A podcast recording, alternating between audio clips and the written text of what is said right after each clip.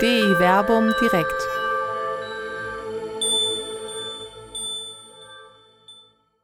Alter und Neuer Bund, Altes und Neues Israel, das Verhältnis von Juden und Christen neu verstehen, mit Dr. Till Magnus Steiner und Dr. Werner Kleine. Ja, bei Facebook, die Zuschauer sind schon ein bisschen länger dabei, die haben gerade unsere technischen Schwierigkeiten mitgekriegt. Ich hoffe, wir haben das jetzt im Griff, dass das kein äh, böses Oben für das Thema zwischen altem und neuem Bund, zwischen dem äh, Volk Israel und dem neuen Volk Israel ist. Herzlich willkommen hier im Berliner Plätzchen in Wuppertal-Oberbarmen zu DI Verbum Direkt, unsere mittlerweile schon traditionelle Reihe die unseren Weblog DI Verbum, den man im Internet unter www.di-verbum.de äh, sehen und nachlesen kann. Dort veröffentlichen Till Magnus Steiner und meine Wenigkeit, mein Name ist Werner Kleine, jeden Mittwoch, jeden Dienstag äh, ja einen Text zur Relevanz der Bibel in der Gegenwart. Und das begleiten wir durch unsere Diskussionen hier in regelmäßigen Abständen. Mein Name ist, wie gesagt, Werner Kleine, Pastoralreferent hier in Wuppertal bei der katholischen Citykirche Wuppertal. Und ich begrüße dich, Till, in Jerusalem. Herzliche Grüße und wir sind vereint. Ich habe gehört, ihr schwitzt genauso wie wir diesmal. Ich habe sogar das Gefühl, ein wenig mehr diesmal. Das ist uns immer umgekehrt, aber die Temperaturen hier sind schon. Äh, mein Auto hat gerade 36 Grad gemessen, als ich hier hingekommen bin. Äh, ich muss jetzt direkt sagen, für die hier im Raum und für die Live-Übertragung, die Verbindung übers Internet nach Jerusalem ist heute nicht so, wie wir es gewohnt sind. Äh, wir hören dich manchmal nur etwas abgehackt, Till. Ich hoffe aber, dass wir trotzdem eine vernünftige Diskussion hier zustande bekommen. Ja? Wir versuchen es. Gut.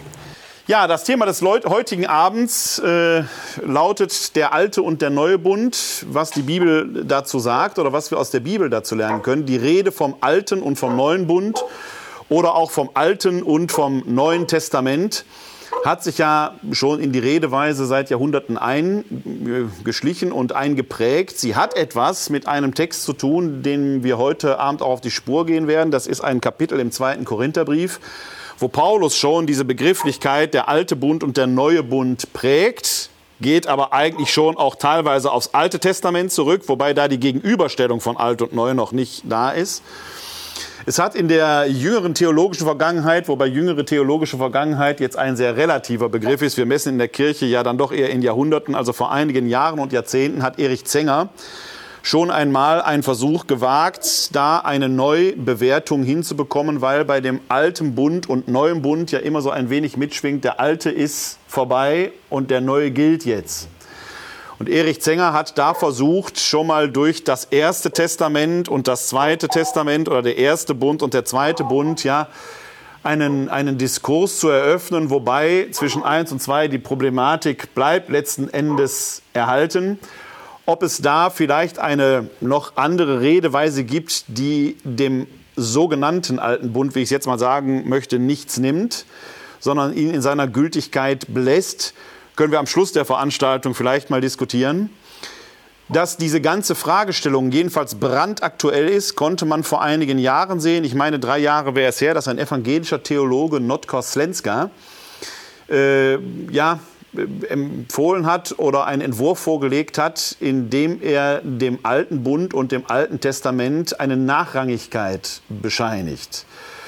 Da merkt man dran, dass diese Rede von alt und neu oder die, die, die Sensibilität für diese Rede gar nicht hoch genug eingeschätzt werden darf. Denn als Neutestamentler sage ich, wenn man das Alt, den alten Bund, das Alte Testament gering achten würde, würde auch im Neuen Testament nicht mehr viel übrig bleiben. Ist aber ein Streit, der geht schon in die Frühzeit der Kirche zurück. Ein bestimmter Markion ist damit verbunden, der Name, der das schon mal gemacht hat. Es ist jedenfalls eine brandaktuelle Frage, äh, gerade auch was die Gültigkeit des Wortes Gottes angeht. Und deswegen bin ich sehr dankbar, dass wir heute, heute Abend darüber diskutieren können. Und genau das, was du so angedeutet hast, dem würde ich direkt nachgehen wollen. Und wenn du mich nicht verstehst, dann sag mir direkt Bescheid, dann mache ich eine kurze Redepause. Wir müssen diese Wörter vielleicht am Anfang sortieren. Wir haben gerade eben, oder du hast gerade eben schon gesprochen von Altes Testament, Neues Testament, Alter Bund, Neuer Bund. Und du hast dir direkt bei deiner Einleitung einen Fauxpas geleistet. Du hast nämlich am Anfang gesprochen vom alten Israel und von dem neuen Volk Israel. Genau, ist mir direkt aufgefallen, deswegen habe ich gezuckt. Das ist, das ist gut. Das ist genau die Frage. Das ist ja diese Debatte, okay, wenn der alte Bund nicht mehr gültig ist, wäre dann zum Beispiel das Christentum das neue Volk Gottes. Das wäre diese Ersetzungstheorie. So, und das sind so, in dem Rahmen bewegen wir uns. Wenn wir sagen, der alte Bund ist nicht mehr gültig, ersetzt der neue Bund dann den alten Bund? Ist zum Beispiel das Heil für die Juden überhaupt nicht mehr gegeben, weil jetzt das Heil nur noch für die Christen gegeben ist? Das wäre die Radikalkur. Ne? Und dann kann man direkt solche Spiele spielen, wie Erich Zenger gesagt hat, ich sage nicht mehr Altes Testament, sondern Erstes Testament. Und da, da kommen wir gleich noch zu, fängt genau das große Problem an, nämlich vom ersten Bund spricht der Hebräerbrief und der sagt, der Christusbund ist der bessere Bund. So. Und jetzt noch wieder einen Schritt zurück. Ich habe gerade in meinem Satz gesagt, Testament und danach bin ich direkt zum Bund gesprungen. Vielleicht sollten wir erstmal klären, warum wir vom Testament und vom Bund in einem Satz sprechen können. Ja? Ähm, wir reden vom Alten und Neuen Testament und reden davon in zwei Teilen der Bibel, die wir haben. Im Neuen Testament steht aber nirgends etwas von einem Alten Testament. Die Schriften des Alten Testaments heißen ja im Neuen Testament die Schriften, beziehungsweise die Heilige Schrift. Da gibt es diese Unterscheidung noch gar nicht. Wir haben es auch in anderen Videos schon mal gesagt, die Heilige Schrift der Christen war das Alte Testament. Das Neue Testament entstand ja mit dem Christentum zusammen. Jetzt kommt aber die Frage, wo kommt dieser Begriff Testament her? Und wir hatten eben im Vorgespräch schon so angedeutet, Testament ist ja auch immer sowas wie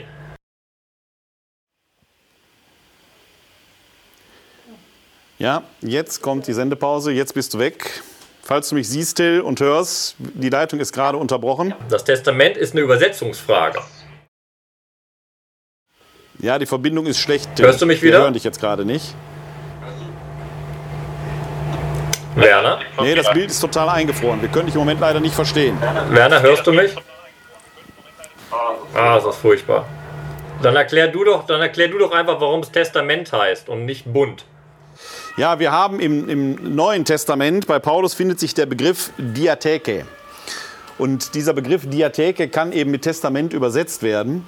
Und äh, in der paulinischen Theologie spielt äh, in verschiedenen Briefen das Motiv des Erbens eine Rolle. Im Galaterbrief, auch im Römerbrief finden wir diesen Topos. Da entfaltet Paulus auf dem Hintergrund äh, des Dissenses zwischen Heiden und Judenchristen, versucht er die Heiden als rechtmäßige Erben Abrahams zu installieren. Und da spielt der Begriff des Testamentes dann eben eine Rolle, dass quasi das, was dem Abraham verheißen worden ist, auf die Christen, auf die Heidenchristen. Wir hier in Wuppertal sind in der Regel eben auch Heidenchristen, weil wir äh, keine, keine, äh, keine Juden sind. Äh, dass das Heil eben auf uns vollgültig übergegangen sind. Und da kommt dieser Testamentsbegriff hinein, der aber mit dem Bundesbegriff korreliert, weil Abraham mit Gott ja einen Bund geschlossen hat. Und wortgeschichtlich geht es halt folgendermaßen: Es gibt den hebräischen Begriff Berit, der ein weites Bedeutungsspektrum hat, eben von einem Vertrag zwischen zwei gleichberechtigten Partnern bis hin zu einer Verfügung. Der wird dann, wie du es gerade gesagt hast, im Griechischen übersetzt auf Diatheke oder auch Syntheke. Das ist auch diese Frage, ob es eine Verfügung, Diathek ist oder eine Syntheke, eine Gleichberechtigung ist. Und dann kommt es eben, wir sind ja römisch-katholisch, und dann kommt es eben genau auf die lateinische Übersetzung hin. Und da sieht man auch wieder die Bandbreite. Während Hieronymus damals noch eben nicht Testamentum übersetzt hat, sondern mit Pactum, eben ein Pakt, übersetzt hat, gab es dann eben in der Vetus Latina, einer anderen lateinischen Übersetzung, den Drang hin zum Testamentum, zum Testament. Aber man darf halt nicht eben von dem lateinischen Wort direkt dann springen zu unserem deutschen Testament, sein letzter Wille. Es ist richtig, im Alten und Neuen Testament drückt sich der Wille Gottes aus. Und wir glauben auch, dass es im Neuen Testament der letzte Wille ist, die letzte Offenbarung. Aber es ist eben nicht das rechtliche Konzept von einem Testament, sondern man muss alles mitdenken. Von dem hebräischen Berit bis zum Testament, also von einem Bund bis zur Mitteilung des Willen Gottes. Ja, und in, der, Origi Und deshalb, in der Originalwortbedeutung Testament steckt ja auch Testum drin, also Zeugnis. Ne? Das ist ja noch, auch nochmal gesagt, dass es im Prinzip ein Zeugnis über, von und mit Gott ist. genau. Äh, und daher legt es sich nahe, bei dem Gespräch, was wir jetzt führen werden, eher den Bundesbegriff zu benutzen, weil der Bundesbegriff stärker geprägt ist und mehr beinhaltet. Ganz kurz zu sagen, der Begriff Berit im Hebräischen ist eben, was ich gesagt hatte, den gibt es nicht nur zwischen Gott und einem Menschen, sondern gibt es auch zwischen Menschen. Zum Beispiel König Salomo im 1 Könige Buch schließt einen Bund, einen Berit mit König Hiram zur Versorgung des Tempelbaus. Das sind zwei gleichberechtigte Partner. Und dieser Bundesbegriff wird dann übertragen auf Gott. Das ist dann ganz bemerkbar, zum Beispiel kurze theologiegeschichtliche äh, Herleitung im Buch Deuteronomium. Da wird nämlich, werden assyrische Vasallenverträge übernommen, wo eben ein mächtiger König mit einem unterlegenen König einen Vertrag abschließt, einen Bund abschließt, wo der Vasall Treue schwört und der mächtige König Gnade gibt. Und das ist ja auch das Verhältnis, was wir im Endeffekt bei einem Bund mit Gott haben. Gott wendet sich in der Gnade zu seinem Volk oder zu seinem Gläubigen und das beantwortet der Gläubige mit Treue, Liebe, Frömmigkeit zu seinem Gott. Das Wichtige ist bei dem, immer, wir haben immer eine Asymmetrie, wenn wir über einen Bund mit Gott sprechen. Gott ist immer derjenige, der den Bund etabliert. Der Mensch kann den Bund nicht etablieren, sondern, da kommen wir gleich bei Jeremia zu, der Mensch kann den Bund nur brechen. Und das ist diese Asymmetrie, die im Bundesbegriff mitschwingt. Hört ihr mich noch? Den, den ersten Satzteil haben wir gerade nicht verstanden, den ersten Absatz. Aber ansonsten hören wir dich noch.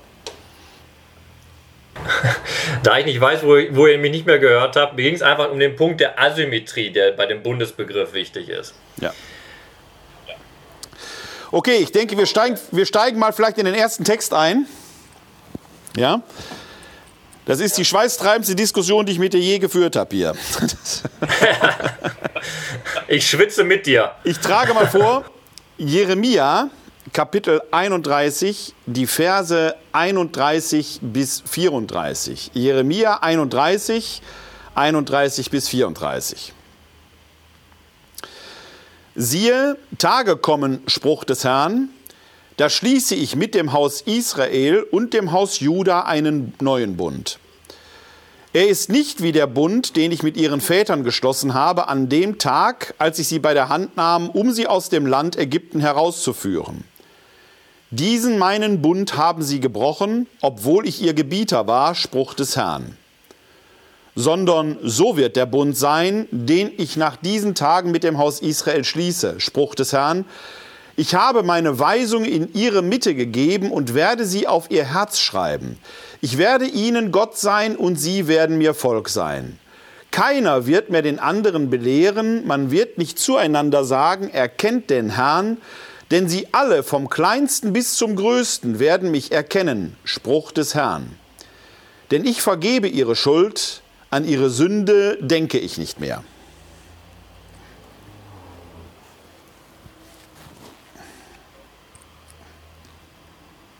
Fehlt noch was? Nein. Das wichtige Wort, auf, auf, das, das wichtige Wort, auf das uns hier ankommt und worüber der ganze Abend ist, ist ja der neue Bund. So, diese Stelle ist bemerkenswert im Alten Testament, weil es die einzige Stelle ist, wo von einem neuen Bund gesprochen wird. Und das ist ja für uns Christen mit einer unglaublichen Rezeptionsgeschichte verbunden, weil wir reden ja bei der Abendmahltradition, den Abendsmahlworten, wie sie bei Lukas, und wie sie im ersten Korinther überliefert sind, eben vom Kelch des neuen Bundes. Das ist für uns diese grundlegende Wichtigkeit des Textes. Gleichzeitig muss man den Text aber auch eben einordnen als alttestamentlichen Text. Deshalb, bevor wir in die Vers-Vers-Analyse reingehen, will ich noch ein Vorwort sagen. Wir über, haben jetzt bei der Einleitung gesprochen von dem alten Bund und von dem neuen Bund. Wenn wir mal in der Terminologie alter Bund sind, müssen wir aber beachten, das Alte Testament kennt nicht nur einen Bund, sondern es kennt ganz verschiedene Bünde. Den Bund mit Noach nach der Sintflut, den Bund mit Abraham durch die Beschneidung, den Bund, den Gott mit seinem Volk im Sinai beschlossen hat. Das sind allein schon drei Bünde. Und was auch zur Geschichte Israels gehört, die ganze Geschichte Israels ist eine Geschichte von Bundesbrüchen. Selbst als Mose auf dem Sinai die Gesetze Gottes empfängt und der Bund geschlossen wird, bricht Israel sozusagen ja unten schon den, äh, den Bund, in dem das goldene Kalb gebaut wird. Also muss man, wenn man vom neuen Bund und wie auch der Text hier sagt, vom gebrochenen Bund, das mitbedenken. Es ist ein, das Alte Testament ist eine Geschichte von verschiedenen Bünden, die geschlossen werden, aber auch eine Geschichte des immer wiederkehrenden Bundesbruches Israels und der immer wiederkehrenden Zuneigung, Zuwendung Gottes zu seinem Volk, obwohl es sündigt. Das ist die eine Vorbemerkung, die ich machen wollte. Werner, wenn du nix während ich rede, weiß ich, ob du mich noch hörst. Ich höre dich. Wenn nicht, dann wink ich, ja? Sehr gut. Die zweite Vorbemerkung, die ich machen möchte, wir sind jetzt also im Buch Jeremia, ein Prophetenbuch. Und wir sind in einem sehr, sehr schönen Abschnitt. Die Kapitel 30 und 31 werden nämlich Trostrolle genannt. Hier kommt nach vielen Verurteilungen und vielen Unheilsprüchen, kommt das Heil langsam durch. Und das hat bei äh, das hat bei Jeremia eine besondere Bedeutung, weil das Heil entsteht durch Leid. Das heißt, Israel muss ins Exil geschickt werden und dort leiden, damit dann das komplett Neue entstehen kann. Eben, was hier Jeremia thematisiert, dieser neue Bund, der im Endeffekt ein besserer Bund ist als der alte Bund, wie wir gerade gelesen haben, wo wir gerade drüber sprechen werden. Und um das noch ganz kurz einzuordnen, weil ich gesagt habe, wir gucken in einen einzelnen Text im Buch Jeremia, da sind ja vorher 31, 30 äh, Kapitel vorher schon. Ne? Das heißt, das, was wir hier lesen, baut auf auf etwas, was vorher schon gesagt wurde. Eben zum Beispiel in Jeremia Kapitel 11, die Verse 10, da heißt es, Sie sind zurückgekehrt zu den Sünden ihrer Vorväter, die sich weigerten, meine Worte zu gehorchen. Auch sie sind fremden Göttern nachgelaufen, um ihnen zu dienen das Haus Israel und das Haus Juda haben meinen Bund gebrochen. Also das Buch Jeremia setzt vorne ganz deutlich an und sagt, der Bund ist gebrochen, was wir auch gerade gelesen haben. Und hier wissen wir auch, was passiert ist. Das Volk Israel hat nach katholischer äh, Reihenfolge das erste Gebot der zehn Gebote übertreten. Es hat sich von dem einen Gott abgewendet, der sie aus Israel aus Ägypten herausgeführt hat. Das ist der Bundesbruch. Der Gott, der sich Israel zuwendet, erfährt, dass Israel sich von ihm abwendet. Das ist der Bundesbruch, über den wir hier überhaupt reden. Und das kann man nochmal sogar härter formuliert finden bei Jeremia 2,8. Ich lese einfach vor, weil es eine sehr, sehr schöne Stelle ist. Da sagt der Prophet, die Priester fragten nicht, wo ist der Herr? Die Hüter der Weisung kannten mich nicht. Die Hirten des Volkes wurden mir untreu. Die Propheten prophezeiten bei Baal und liefen unnützen Götzen nach. Das Volk Israel wendet sich komplett von diesem Gott ab und bricht damit diesen Bund, der im Endeffekt aus nichts anderem besteht, als dass Gott sein Volk aus Israel befreit hat und sein Volk errichtet hat. Und das sind die zwei Vorbemerkungen, die man mithören muss, wenn man diesen Text liest. Und jetzt haben wir praktisch von vorne das aufgerollt. Und jetzt ganz kurz noch, damit bevor wir einsteigen in das Gespräch. Wusstest du als Neutestamentler, dass diese Stelle das längste Zitat im Neuen Testament ist? Ja, das wusste ich natürlich, selbstverständlich. weil es ja auch in meiner, ja in meiner Dissertation auch vorkommt. Ich habe dich im Vorgespräch in darauf vorbereitet. kommt irgendwie alles immer vor. Kann das sein? Bitte? In deiner Dissertation kommt irgendwie immer alles vor, Nein, oder? nicht immer alles, aber das hier, weil man natürlich, äh, wenn man das jetzt mit neutestamentlichem Ohr hört, was man natürlich gar nicht machen darf in diesem Fall, dann erkennt man da ja im Prinzip schon die ganzen Steilvorlagen, die Paulus dann entsprechend verwerten wird. Ne, dieses auf der, das werden wir gleich im zweiten Korintherbrief dann auch hören, wie der diese, diese Einzelaspekte dann alle weiter entfaltet und verarbeitet. Dieses der Bund, der nicht auf, auf äh, Stafeln aus Stein, sondern auf Herzen von Fleisch geschrieben ist und so weiter. Und äh, da ist natürlich diese ganze Bundestheologie, die jetzt hier in diesem Jeremia-Zitat äh, drin gewachsen ist, ist ja für, ist für den Paulus nach gerade der Nährboden, auf dem er dann seine Theologie auch der Heidenmission aufbauen und vor allen Dingen auch rechtfertigen kann. Es war ja genau dieser frühchristliche Streit. Äh, sind die Heiden jetzt nur so dazugekommene oder sind sie eben vollgültige Erben? Eben warten, bis die Feuerwehr vorbeigefahren ist. Ähm, und jetzt sind wir genau, jetzt sind wir genau bei dem Problem nämlich, was komm, ich als Lesefrage im Endeffekt für unsere Auslegung. So, jetzt. okay. Und das sind wir jetzt, ich möchte eine Frage einführen aus dem Neuen Testament, mit der wir dann diese Jeremia-Stelle auslegen möchten. Es ist wichtig, immer alttestamentliche Texte aus, ihrer, genau. aus ihrem Kontext zu, zu lesen, aber wir als Christen bringen natürlich immer genau. Ballast genau. mit beim Lesen. Also Richtig, ganz genau. Und, Und das, das, ist die, das, ist die, Gefahr jetzt hier, ne? weil, weil genau diese Stelle eben für den Paulus so eine Steilvorlage zur Entfaltung seiner Theologie ist und weil wir den Paulus dann immer, ob wir den Paulus immer wissen, weiß ich nicht, aber wir hören das zumindest immer mit, ist genau diese Gefahr gegeben, jetzt all das, was wir da eben an Hintergrundwissen haben, jetzt hier schon hineinzutragen. Aber der neue Bund, von dem hier bei Jeremia die Rede ist, ist letzten Endes nicht der neue Bund, über den Paulus mal sprechen wird. Ne? Er benutzt das dann letzten Endes nur als Schriftbeweis. Ne? Was ich aber einführen will, ist eben nicht bei Paulus, sondern Hebräerbrief. Da wird dieses, dieser Text, den wir gerade gelesen haben, komplett zitiert. Das ist im achten Kapitel vom Hebräerbrief. Und da ist genau das, worüber wir reden müssen. Der Hebräerbrief sagt nämlich, durch Jesus als hohen Priester wurde ein besserer Bund geschlossen. Besserer Bund, das ist nämlich Kapitel 8, Vers 6. Und dann wird das begründet mit, wäre nämlich jener erste Bund ohne Tadel, so würde man nicht einen zweiten an seine Stelle zu setzen suchen. Und dann sagt er, denn er tadelt sie und sagt, dann kommt das Zitat von Jeremia, und dann geht es im Hebräerbrief nach dem langen Zitat weiter, indem er, also Jeremia, von einem neuen Bund spricht, hat er den ersten Bund für veraltet erklärt. Was aber veraltet und überlebt ist, das ist dem Untergang nah. So, der, äh, der Hebräerbrief sagt also, durch Jesus Christus ist ein neuer, ein besserer Bund da. Das heißt, der alte Bund, das, was wir mit dem Alten Testament verbinden, ist damit überaltet, veraltet und überlebt nicht mehr weiter.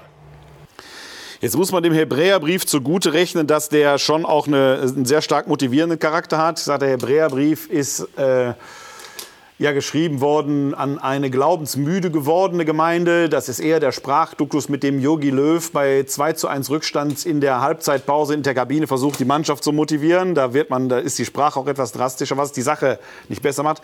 Ich erwähne das nur, weil wir auch in der Theologie natürlich dazu neigen, diesen kommunikativen Globe, in den diese Texte hineingehören, ein wenig auszublenden. Wir sehen dann nur noch schwarze Buchstaben auf weißem Grund und haben diese Sprechsituation, die denken wir oft nicht mit.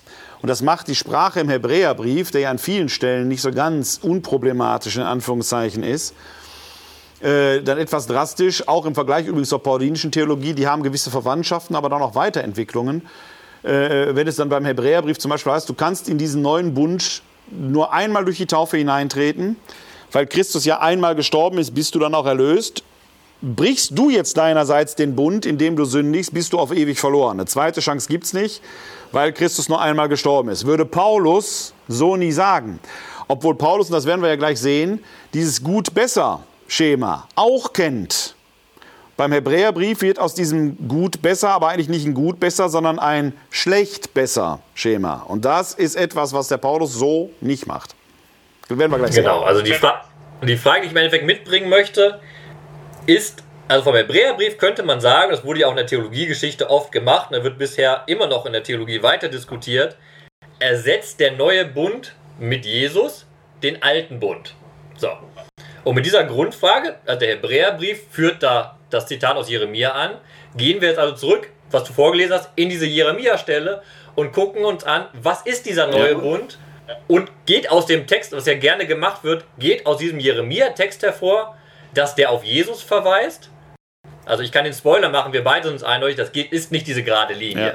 Aber es ist natürlich immer wieder, gerade im evangelikalen Kreisen, ja. dieses typische Erfüllung, Verheißung denken. Ja. Und davon muss man sich frei machen, wenn man alttestamentliche Texte liest, sonst verliert man nämlich den eigentlichen Wert dieser Texte. Einverstanden. Und genau mit diesem langen Vorwort steigen wir vielleicht wirklich nochmal ein in den Text. Ich schlage vor, weil wir so lange geredet haben, lies den Text auch noch einmal vor einfach. Also Jeremia 31, 31 bis 40. Siehe, 34. Entschuldigung, danke, es ist ziemlich warm. 31 bis 34. Siehe, Tage kommen, Spruch des Herrn, da schließe ich mit dem Haus Israel und dem Haus Juda einen neuen Bund es ist nicht wie der Bund, den ich mit ihren Vätern geschlossen habe, an dem Tag, als ich sie bei der Hand nahm, um sie aus dem Land Ägypten herauszuführen. Diesen meinen Bund haben sie gebrochen, obwohl ich ihr Gebieter war, Spruch des Herrn. Sondern so wird der Bund sein, den ich nach diesen Tagen mit dem Haus Israel schließe, Spruch des Herrn. Ich habe meine Weisung in ihre Mitte gegeben und werde sie auf ihr Herz schreiben. Ich werde ihnen Gott sein und sie werden mir Volk sein. Keiner wird mehr den anderen belehren, man wird nicht zueinander sagen, er kennt den Herrn, denn sie alle vom kleinsten bis zum größten werden mich erkennen, Spruch des Herrn. denn ich vergebe ihre Schuld, an ihre Sünde denke ich nicht mehr. Was wir im Alten Testament sehr oft begegnen, ist der Satz, ich werde ihnen Gott sein und sie werden mir Volk sein. Das nennt man auch die Bundesformel. Dieser Satz definiert im Endeffekt, was es heißt hier, wenn er vom neuen Bund spricht. Aber, was ich ja gerade gesagt habe, auch der alte Bund, der am Sinai geschlossen wurde, war diese Etablierung von Gott wird der Gott des Volkes und das Volk wird das Gottesvolk. Aber jetzt macht ja Jeremia eine Gegenüberstellung. Und das Erste, was er fasst, ist auf diese Vergangenheit. Was ich gesagt habe, schon die Väter haben den Bund gebrochen. Schon die Väter haben die Gesetze, die ihnen gegeben wurden, nicht eingehalten und haben so gesündigt. Aber Gott betont schon hier in den Worten, dass von Anfang an eine persönliche Beziehung bestand. Das ist ein sehr, sehr interessantes Motiv, was hier benutzt wird.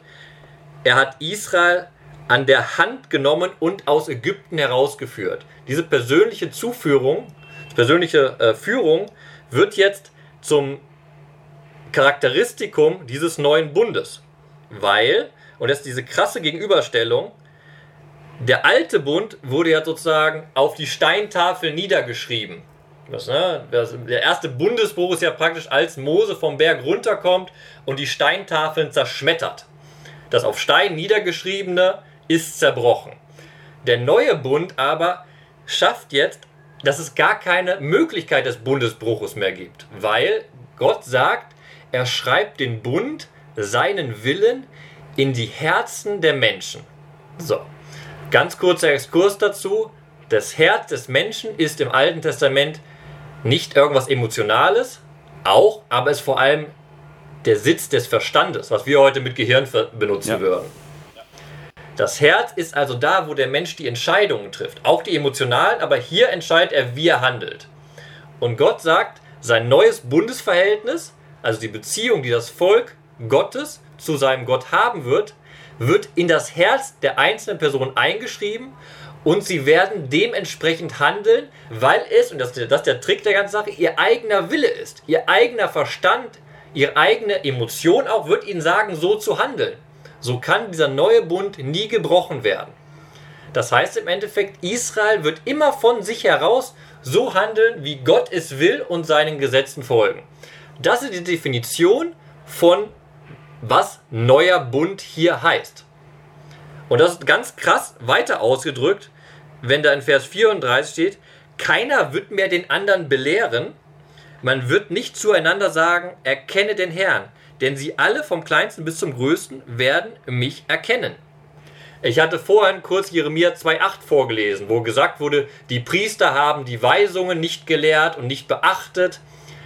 Und jetzt sagt hier Jeremia an dieser Stelle, also Gott sagt das durch Jeremia vermittelt, erstens, ihr braucht keinen Vermittler mehr wie Mose. Das Gesetz wird euch nicht auf Tafeln geschrieben und überbracht, sondern es wird in euer Herz reingeschrieben. Und ihr werdet niemanden mehr brauchen, der euch das Gesetz auslegt. Also unser beider Job, Werner, wird unnötig, weil jeder Mensch im Herzen selbst erkennen wird, wie er richtig handeln muss, entsprechend dem Willen Gottes. Das ist, was Jeremia meint mit einem neuen Bund. Und jetzt kannst du mir sagen, ist das, was wir im Christentum erreicht haben, dieser neue Bund? also also ich denke mal, im Uransatz war es das, aber wir haben natürlich im Christentum, ähm, also wenn ich so auf die Vergangenheit zurückschaue und auf das, was am Anfang war, äh, wir haben angefangen, also die Idee, die Uridee des Urchristentums war ja, eine Gerechtigkeit ohne Gesetzeswerke zu erlangen, womit nicht das Gesetz in sich, die Torah nicht in sich unwürdig wäre oder aufgelöst werde, wäre, aber dass man in diese Gottunmittelbarkeit selber hineinkommt, die hier auch intendiert ist. Ja, also der, auch der, bei Paulus, dieser Topos hier, und der letzte Satz hier in der, in, der, in der Abschnitt war ja, denn ich vergebe ihre Schuld, an ihre Sünde denke ich nicht mehr. Es ist ja auch so ein Topos bei Paulus, der sagt, die Sünde, also der Zustand des von Gott getrenntseins, ist irreversibel aufgehoben. Das gibt's nicht mehr, weil Christus am Kreuz gestorben und von den Toten auferstanden ist. So. Und eigentlich müsste jede Christin, jeder Christ in diesem Bewusstsein leben, wir sind nicht von Gott getrennt, weil er in seinem Heiligen Geist in uns wohnt. Das ist ja die Idee des frühen Christentums, Tempel Gottes sein und so weiter und so weiter. Ist eigentlich eine Entfaltung von dem, was hier drin steht, eine, eine, äh, ja auch eine Durchdringung äh, ein, äh, es zieht die Konsequenzen aus dem, was hier drin steht. Auch dieses auf Herz geschrieben sein sagt ja genau diese Unmittelbarkeit aus. Der Bund ist nichts mehr, was äußerlich irgendwo in einer Lade aufgehoben werden kann. Wobei die Lade ja hier zu Jeremias Zeiten war, die, war schon weg, ne? Das ist ja ganz kurz und darauf zu antworten, das ist ja genau diese Geschichte. Mose zerbricht die Tafeln, Ja. die Lade beinhaltet ja die Tafeln vom Berg Sinai. Mose zerbricht sie ein erstes Mal, wenn er runterkommt und dann mit dem Exil wird der Tempel niedergebrannt Genau. und Ja. die Bundeslade mit den Tafeln verschwindet. Verschwindet. Das heißt, auch genau. das Bundessymbol zeigt wieder einen Bundesbruch an. Genau. Gleichzeitig geht es immer um ein äußerliches Bundeszeichen, nämlich die Lade bzw. die Steintafel. Das ist immer etwas, was äußerlich ist, zu dem ich mich als Mensch verhalten kann, aber es bleibt letzten Endes immer etwas, was von mir getrennt ist. Hier das, was Jeremia hier macht, die Weisungen, die auf das Herz geschrieben werden, bedeutet ja, die sind irreversibel mit mir verbunden. Ich kann mir gar keine Distanz mehr dazu aufbauen. Es ist etwas, was in mir ist oder um es in der letzten Konsequenz vielleicht auszuformulieren, vielleicht etwas steil, aber ich sage es trotzdem, man wird selbst zur Bundeslade. Ne? Man ist selbst quasi dieser Tresor, in dem des, der Bund aufbewahrt ist. Was natürlich in der letzten Konsequenz von einer solchen Drastik ist, wenn man sich das klar macht, welche Verantwortung damit verbunden ist. Genau diese Gedanken finde ich dann aber bei Paulus in der Konsequenz eben ausformuliert. Und das ist das, was im frühen Christentum ist. Was haben wir aber in Christentumsgeschichte daraus gemacht? Wir haben wieder angefangen, Regeln aufzustellen. Wir haben wieder angefangen, Dinge zu sagen, das und das musst du tun. Du musst diese und jene Sakramente empfangen, damit du in der Gnade Gottes bleibst. Das ist übrigens ein Prozess, der schon dann im Hebräerbrief, den du zitiert hast, dann interessanterweise anfängt zu neutestamentlichen Zeiten. Also irgendwie traut der Mensch diesem göttlich duftenden Braten nicht wirklich, dass die Liebe Gottes so weit reicht, den Menschen anzunehmen. Man stellt dann wieder Regeln auf, bis dass wir dann heute tatsächlich dann äh, Sünde und Gnade als die wichtigsten und höchsten Begriffe und Erlösung des Christentums beachten. Äh, Dem würde ich im Prinzip zustimmen, wenn dahinter sich der Gedanke verbergen würde, wir sind erlöst und können als Erlöste leben. Aber so wird es ja in der Regel eben nicht mehr verkündet, sondern die Gnade muss immer wieder neu aktiviert werden, indem man dieses oder jenes tut. Und im Prinzip hat man all das, wofür das frühe Christentum steht, das die Konsequenzen hier draus gezogen hat, im Prinzip so ein wenig korrumpiert aus meiner Sicht. Also, um deine Frage zu beantworten, nein. Ganz klar nein. Deswegen sitzen wir beide hier und müssen ja noch erklären. Deswegen braucht es ja immer noch diejenigen, die die Schrift auslegen. Ja, du kannst es ganz krass sagen, Jeremia 31 setzt eine Zeit voraus, wo man keinen Katechismus braucht. Richtig, exakt. Ganz genau das. Es braucht kein Regelwerk, sondern Jeremia sieht voraus, dass im Herzen selbst diese Gotteserkenntnis drin ist. Ich brauche niemand anderen mehr. Ja. Und das nochmal, als um das, den Gegensatz hier aufzuzeigen, den Jeremia verdeutlicht. Im Buch Deuteronomium, das ist die klassische Bundestheologie, da steht in Deuteronomium 6,6, man soll die Tora in sein Herz aufnehmen. Also der Mensch soll die Tora verinnerlichen. So. Und was hier passiert, ist eine ganz andere Bewegung. Nicht der Mensch nimmt, sondern Gott gibt ins Herz rein. Und das ist, ich habe ich hab mir ein Zitat rausgeschrieben, ich habe vorhin einen der Kommentare reingelesen. Jetzt weiß ich noch nicht mehr bei wem, weil ich mich dazu geschrieben habe. Aber der hat einen schönen Satz zur Erklärung reingeschrieben. Das Zitat geht folgendermaßen. Indem Gottes Wille ins menschliche Herzen eingeschrieben ist, begegnet er nicht mehr als Forderung von außen, als fremder Wille, gegen den man sich sträuben kann, sondern als eigener Wille. Und tut man nicht gern, was man aus eigenem Antrieb will? Das ist ja genau das. Der Wille des Menschen wird identisch mit dem Willen Gottes. Und das ist, was der Prophet hier verkündet für die Endzeit sozusagen. Das ist doch, was im Endeffekt Neuschöpfung und das, was wir sagen, die Lehre der letzten Dinge, die Eschatologie vereint. Diese absolute Einheit, die zwischen Gott und seinem Volk besteht, die keinen Bruch mehr kennt.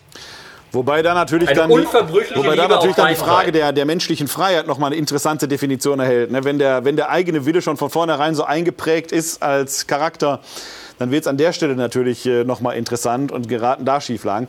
Aber genau, ich stimme dir zu, genau dieser, dieser Gedanke ist ja hier implementiert. Er war es dann übrigens auch im frühen Christentum und wir haben, wir haben das im Laufe der Kirchen.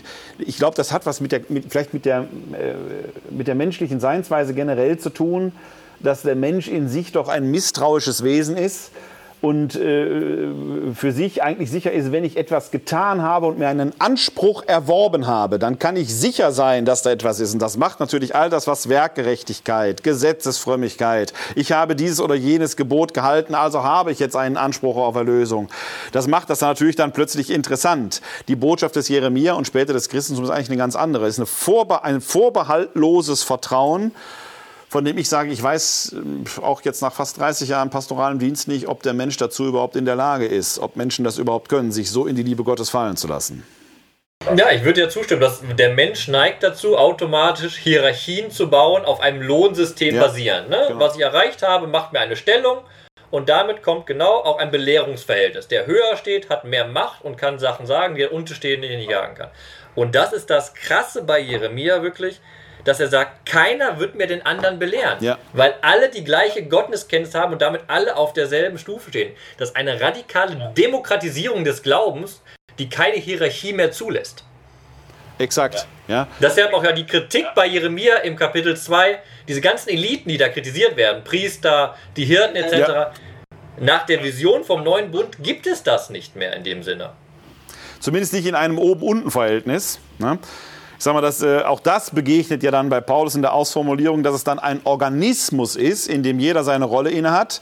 Aber was haben wir im Laufe der Kirchengeschichte aus dem Leib Christi gemacht? Wieder eine pyramidale Hierarchie letzten Endes. Ne? Und nochmal, hab, wir haben das gerade so übersprungen in einem Nebensatz, aber du hast natürlich völlig recht. Man muss auch bei biblischen Texten zu Recht heran sagen, das sind, die sind problematisch. Die Vision von Jeremia im Endeffekt baut einen Menschen, der keinen völlig freien Willen mehr hat, sondern sein Wille wird bestimmt. Und das nochmal kurz, das ist eine Linie im Buch Jeremia, weil der sagt nämlich im Kapitel 17, die Schuld der Menschen ist in ihre Herzen eingraviert. Da sind wir wieder bei dem Bild vom Herzen, Schreiben auf dem Herzen. Das ist, der Mensch hat so stark gesündigt, dass sein Herz nicht mehr anders kann. Dann in Jeremia 24 schafft Gott ein neues Herz für den Menschen, sozusagen ein weißes Blatt. Und in Jeremia 31 schreibt er dann das weiße Blatt neu. Ja. Das heißt, in dem Zirkel haben wir das Problem, da gibt es keinen freien Menschen. Der Nein. entscheidet sich nicht für Gott, sondern Gott entscheidet, dass der Mensch für ihn ist. Neues Betriebssystem aufgespielt, ne? Einmal, einmal, einmal früher hätte man gesagt, Dell, wie war das? Dell C, Doppelpunkt, ne? Einmal Festplatte geleert, einmal neu formatiert, sagen wir so, einmal neu formatiert und neues Betriebssystem drauf. Aber was, äh, das ist natürlich, das hat auch was von der Brutalität letzten Endes. Ne? Das ist alles wunderbar, wir leben jetzt an einer Gottunmittelbarkeit, aber sind nicht mehr frei. Kann man, kann man so machen. Ne? Das Bild funktioniert aber nicht, weil bei deinem Bild die Festplatte müllt sich wieder zu. Beim neuen Bund geht das nicht. Da kann der Mensch sich nicht wieder zumüllen. Ja, das alte, das alte war Windows. Das neue ist iOS. Linux. Linux. Ja, genau, Linux. iOS, genau. Bei Windows hatte ich das Problem immer, dass ich da die Registry immer zuschrieb. Das war das alte System, das war der alte Bund. Das okay, aber jetzt nochmal zusammenfassen. Zwei Punkte, die mir wichtig sind bei Jeremia. Erstens, was man sagen muss, wenn wir darüber sprechen, was der neue Bund ist. Dieser neue Bund wird dem Gottesvolk verheißen. In dem Text wird betont dem Haus Israel und dem Haus Juda. Also hier kann nicht davon gesprochen werden, dass der neue Bund das alte Bundesvolk auflöst. Das ist Punkt 1. Das geht nicht. Und der Punkt 2 ist, ich, was ich ja mit meiner Frage vorhin an dich so ein bisschen provoziert habe, das, was hier verheißen ist, hat sich noch nicht erfüllt. Ja. Das Herz, der, der Wille Gottes ist nicht in die Herzen der Menschen eingeschrieben. Also nach unserem Religionsverständnis hart diese Verheißung noch ihre Erfüllung. Äh, eine ganz kurze Rückfrage. Ich weiß jetzt gar nicht, ob ich das in einem, vielleicht sogar in deinem letzten DE-Werbung-Beitrag gelesen habe, dass äh, es diesen Topos gibt, dass der Bund Gottes eigentlich allen Menschen gilt, aber nur Israel ihn angenommen habe. Habe ich das bei dir gelesen oder habe ich das irgendwo anders gelesen? Oder kennst das du hast du woanders gelesen. Es gibt, es gibt aber es gibt eine es gibt diese talmudische Geschichte, dass Gott eben seine Gesetze zu den verschiedenen Völkern gebracht hat. Ja. Und keines der Völker sie angenommen hat, nur Israel hat sie angenommen. Denn das wäre ja auch nochmal, äh, gerade auf dem Hintergrund dessen, was du gerade gesagt hast, auch das, das verschärft das ja nochmal, dass der neue Bund, von dem hier die Rede ist, eben erstmal sich an das Volk Israel wendet und in dem Sinne noch jetzt nicht die Völker im Blick hat, die wir Christen ja dann da drin sehen. Genau, wir haben, wir haben mit der Völkerperspektive, hier geht es nur um Israel. Aber wir haben auch im Neuen Testament, vor allem im Jesaja-Buch, diese Idee, dass die Völker sich dann zu Gott hinwenden, zum Gott Israel, die Völkerwanderung zum Zion und solche Sachen, dass die Völker auch Völker Gottes werden. Aber, und das ist das Wichtige im Alten Testament, das hebt niemals die besondere Beziehung Gottes zu Israel auf. Okay, sollen wir mal den Schritt ins Neue Testament wagen? Ja, von mir aus können wir beim Alten Testament belassen momentan. Ja, ja hättest du gerne. Gut, im Neuen Testament wird dieser Topos alt-neu, alter neuer Bund aufgegriffen. Dieses Spiel von alt-neu findet man häufiger, auch gerade in der paulinischen Literatur. Er spricht auch von der alten Schöpfung, neuen Schöpfung. Also das ist so ein, ein äh, äh Spiel, das er häufiger hat. Und wir finden gerade im zweiten Korintherbrief, dem dritten Kapitel, die Verse 3, also eigentlich Kapitel 3, Vers 4 bis Kapitel 4, Vers 6, äh, einen etwas längeren Essay des Paulus, der sich ähm, ja um dieses Verhältnis des alten und des neuen Bundes kümmert, allerdings mit einer sehr deutlich tendenziösen Richtung, nämlich die Heidenmission zu rechtfertigen. Das ist sein, sein großes Interesse, dass das gerechtfertigt wird. Und damit ist er natürlich in dem Sinne nicht wertfrei, ne, sondern für ihn ist dann da eine Prophetie, die verheißen wird. Wir lesen jetzt, lassen jetzt da mal die Verse äh, Kapitel 4, 1 bis 6 weg, weil Paulus da nochmal sehr persönlich auf seine Motivation zu sprechen kommt. Vielleicht ein Wort vorweg, weil das dann auch die Sprachspiele, die er gleich verwenden wird, nochmal äh, in einer gewissen Weise schärft. Ähm, der zweite Korintherbrief, dem zweiten Korintherbrief liegt ein Konflikt des Paulus mit der korinthischen Gemeinde zugrunde. Die haben sich richtig überworfen und zwar haben sich übers Geld gestritten. Der Paulus hatte sich auf dem Apostelkonzil in Jerusalem, wo man die äh, antiochenische, damit auch die paulinische Heidenmission legitimiert hat, verpflichtet, bei den oder in den von ihm gegründeten Gemeinden für eine äh, Kollekte zu werben, die dann für die Jerusalemer Urgemeinde zur Verfügung gestellt werden sollte, um die zu unterstützen. Das war eine große Geschichte. A, um die Einheit der Heiden und Judenchristen zu gewährleisten, auch um die Solidarität darin zu zeigen und B, wäre es der große Schritt von Seiten der Judenchristen gewesen, wenn sie diese Kollekte denn annehmen, dann ist die Einheit tatsächlich besiegelt. Denn eigentlich durften Juden und damit auch Judenchristen heidnisches Geld so ohne weiteres gar nicht äh, übernehmen.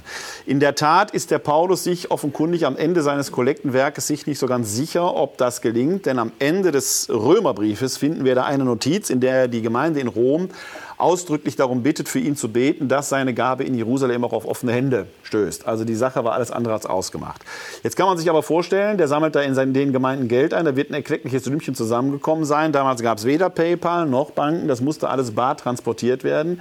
Und man hat dem Paulus offenkundig in Korinth unterstellt, dass er nicht mit ganz lauteren Absichten da unterwegs sei. Deswegen entwickelt er einen Controlling-System. Darauf kommt er in den, im 8. und 9. Kapitel des zweiten Korintherbriefes zu sprechen. Der zweite Korintherbrief dient aber letzten Endes der Vorbereitung seines neuerlichen Besuches, mit dem er jetzt, also nach einem Streit ist er überstürzt abgereist, man liegt im Konflikt miteinander.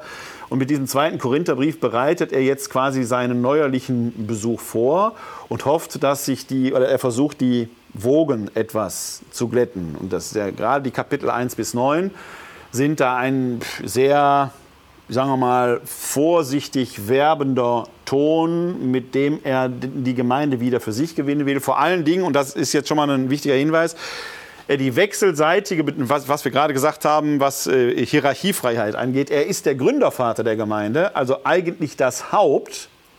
Aber in diesen Kapiteln 1 bis 9 des zweiten Korintherbriefes betont er permanent diese wechselseitige Bedeutsamkeit. Er als Apostel ist nichts ohne die Gemeinde, die Gemeinde aber auch nichts ohne ihn. Also die, er kann nicht ohne sie und sie nicht ohne ihn. Und so ist dann auch der Ton dieses ganzen Briefes gehalten. Wir finden dann schon in den Versen 1 bis 3 des dritten Kapitels, wo er dann von Empfehlungsschreiben äh, spricht, Normalerweise war es damals üblich, wenn man in eine andere Stadt reiste, dann bekam man ein Empfehlungsschreiben mit und konnte dann halt dessen, vielleicht Unterkunft oder in der Gemeinde konnten, öffneten sich einige Türen. Und er sagte, ich brauche gar keine Empfehlungsschreiben von euch. Ihr seid mein Empfehlungsschreiben, eingeschrieben in euer Herz. Und da taucht das auf und ich mache jetzt mal, eigentlich fangen wir im Kapitel 3, Vers 4 an. Aber ich lese diese Verse 1 bis 3 mit, weil er da diesen Topos nämlich jetzt eröffnet. Also, ich fange an Kapitel 3, Verse 1 bis 3, gehe dann direkt weiter, aber wir werden uns gleich über die Verse 4 und so weiter unterhalten. Fangen wir schon wieder an, uns selbst zu empfehlen? Oder brauchen wir, wie gewisse Leute, Empfehlungsschreiben an euch oder von euch? Unser Brief seid ihr, eingeschrieben in unsere Herzen und von allen Menschen erkannt und gelesen.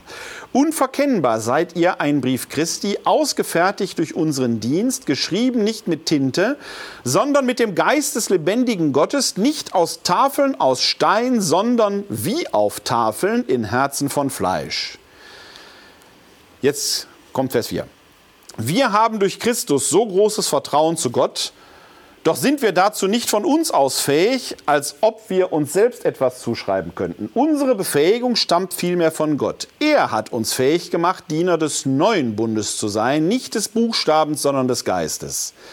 Denn der Buchstabe tötet, der Geist aber macht lebendig. Wenn aber schon der Dienst des Todes, dessen Buchstaben in Stein gemeißelt waren, so herrlich war, dass die Israeliten das Gesicht des Mose nicht anschauen konnten, weil es eine Herrlichkeit ausstrahlte, die doch vergänglich war, wie sollte da der Dienst des Geistes nicht viel herrlicher sein? Denn wenn schon der Dienst der Verurteilung herrlich war, so ist der Dienst der Gerechtigkeit noch viel herrlicher.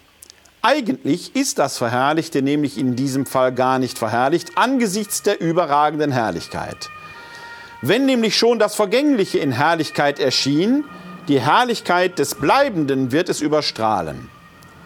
Weil wir also eine solche Hoffnung haben, treten wir mit großem Freimut auf, nicht wie Mose, der über sein Gesicht eine Hülle legte, damit die Israeliten das Ende des Vergänglichen nicht sahen.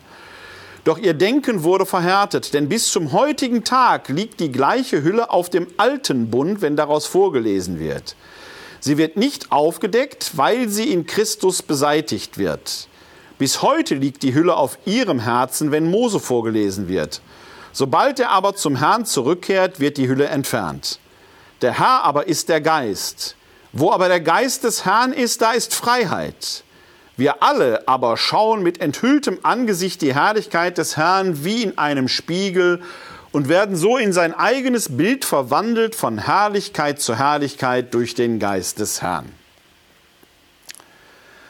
Soweit der Paulus an dieser Stelle. Und da muss man erstmal tief durchatmen, ne, wenn man das so liest. Jetzt gerade haben wir den Jeremia gehört. Jetzt nimmt der Paulus diesen Topos auf. Und es kommen lauter Begriffe da drin vor, die eigentlich erstmal das Alte weg, das Neue ist gut suggerieren. Also er baut ja da einen Gegensatz zwischen dem Alten und dem Neuen auf, äh, spricht auch vom Alten immer vom Dienst der Verurteilung und von dem Neuen dann von der Freiheit. Da müsste man jetzt tatsächlich ein wenig eintauchen in die Theologie, in die Ideenwelt des Paulus, der ja vor seiner Bekehrung und ich denke danach wahrscheinlich auch noch Pharisäer war, sich also sehr auch mit diesen Dingen auskannte, beschäftigt hatte. Und in seiner Theologie, in seiner äh, christlich geprägten Theologie, spielt genau da das Gesetz eine Rolle, dass er sagt, im Gesetz erkennt sich der Mensch als Sünder. Das Gesetz führt immer zur Verurteilung. Um das ganz einfach zu machen, Gesetz ist immer die Torah um das einfach zu machen, das ist in sich noch gar keine Verurteilung oder Ablehnung des Gesetzes. Er sagt nur, das Gesetz macht uns nicht heilig. Und die Taten des Gesetzes machen uns nicht heilig. Das ist also schon etwas viel differenzierter, als sich auf den ersten Blick anhört. Um das an einem Beispiel deutlich zu machen, die deutsche Straßenverkehrsordnung wird von uns allen sicherlich als gut erkannt, im Prinzip gut erkannt. Und trotzdem hat die deutsche Straßenverkehrsordnung uns alle früher oder später auch zu Sündern und Sünderinnen gemacht. Wir alle haben schon mal ein Knöllchen bekommen. Irgendwas ist immer passiert, sind mal bei Rot über der Ampel gegangen. Ja? In diesem Sinne muss man den Paulus eigentlich verstehen, weil er verschiedentlich auch sagt, dass das Gesetz seine Gültigkeit behält. Hier aber baut er einen radikalen Gegensatz auf und der ist motiviert aus dieser Empfehlungsschreiben Thematik. Ne? Ihr seid ein Empfehlungsschreiben eingeschrieben in Herzen von Fleisch, nicht mit, mit Tinte, sondern in Herzen von Fleisch, eben nicht aus Tafeln aus Stein. Und damit hat er genau diesen Topos, der uns im Prinzip bei Jeremia schon mal begegnet ist, verwertet den jetzt aber in einer ganz anderen Weise, indem er die Korinther auf seine Seite zu ziehen sucht, um ihnen deutlich zu machen, bedenkt, was ihr aufgebt, wenn unser Bund, wenn man so sagen will, von mir als Gründervater der Gemeinde und euch als Gemeinde zerbricht. Damit setzt er im Prinzip alles aufs Spiel. Und dann bedient er sich für seine Argumentation eines weiteren Topos, auf den sind wir jetzt aus dem Alten Testament nicht eingegangen, aber vielleicht kannst du da gleich ein bisschen was noch zu sagen. Er verweist auf die ja, Bundesgabe, sag ich mal, da wird im Buch Exodus, Kapitel weiß ich 34. 34 äh, gesagt, dass, dass ein Glanz auf dem Gesicht des Mose lag, als er vom Sinai herunterkam. Und der Glanz sei so groß gewesen, dass Mose sein Haupt verhüllen müsste, weil die Israeliten sonst nicht hinschauen konnten. Hat also im Original auch eine ganz andere Intention als das, was der Paulus hier draus macht. Der Paulus macht dann hier draus diese Geschichte, dass äh, äh, quasi dieses Tuch darauf den eigentlichen Bund oder damit auch den Sinn verhüllt. Das sei in Christus weggenommen worden, sodass jetzt im neuen Bund endlich die ganze Wahrheit sichtbar ist. Das ist ein Topos, den kann man gar nicht in seiner Wirkungsgeschichte gering genug achten, weil wir dieses Enthüllte oder dieses Wegnehmen des Vorhangs in unseren katholischen Kirchen überall in den Tabernakeln haben. Wenn Sie in eine jüdische Synagoge gehen, dann ist der Toraschrein mit einem Vorhang verhüllt, ähnlich wie im Tempel das Allerheiligste mit einem Vorhang verhüllt war. Der Toraschrein heißt aber auch Tabernakel. Das ist das Bundeszeichen der Juden. An die Stelle dieses jüdischen Bundeszeichens tritt in unseren katholischen Kirchen unser Bundeszeichen, nämlich Leib und Blut Christi, meistens der Leib Christi, also Kreuzestod und Auferstehung Jesu Christi. Und wenn wir unseren Tabernakel öffnen, sehen wir einen geteilten Vorhang. Es ist der geteilte Vorhang im Tempel, der weggenommen ist. Das heißt, dieser Topos, mit dem der Paulus hier so sehr rätselhaft spielt, hat in der Wirkungsgeschichte eine Konsequenz bis heute in unseren katholischen Kirchen. Wenn wir den Tabernakel öffnen, sehen wir unsere, unser Bundeszeichen, den Leib Christi, aber gleichzeitig den geteilten Vorhang, das heißt der Vorhang, der eigentlich weggenommen ist. Und der Paulus sagt, bei den Juden bleibt er immer noch drauf. Die verstehen nicht wirklich, worum es geht, zumindest nicht in der letzten Konsequenz. Man muss also erstmal, wenn man den Jeremia noch im Hinterkopf hat und sieht, was hier daraus wird, wirklich mal tief durchatmen. Ich finde, der Text ist ein schönes Beispiel, wie kompliziert biblische Texte sein können. Also du hattest mir in der, in der Message geschrieben, du willst diesen Text besprechen. Und diese typische Bibelstellenangabe sagte mir momentan da nichts. Ne? Habe ich Bibel genommen und das gelesen und da habe ich aber auch tief durchatmen müssen, weil ich musste wirklich mehrere Sachen erstmal nachschlagen.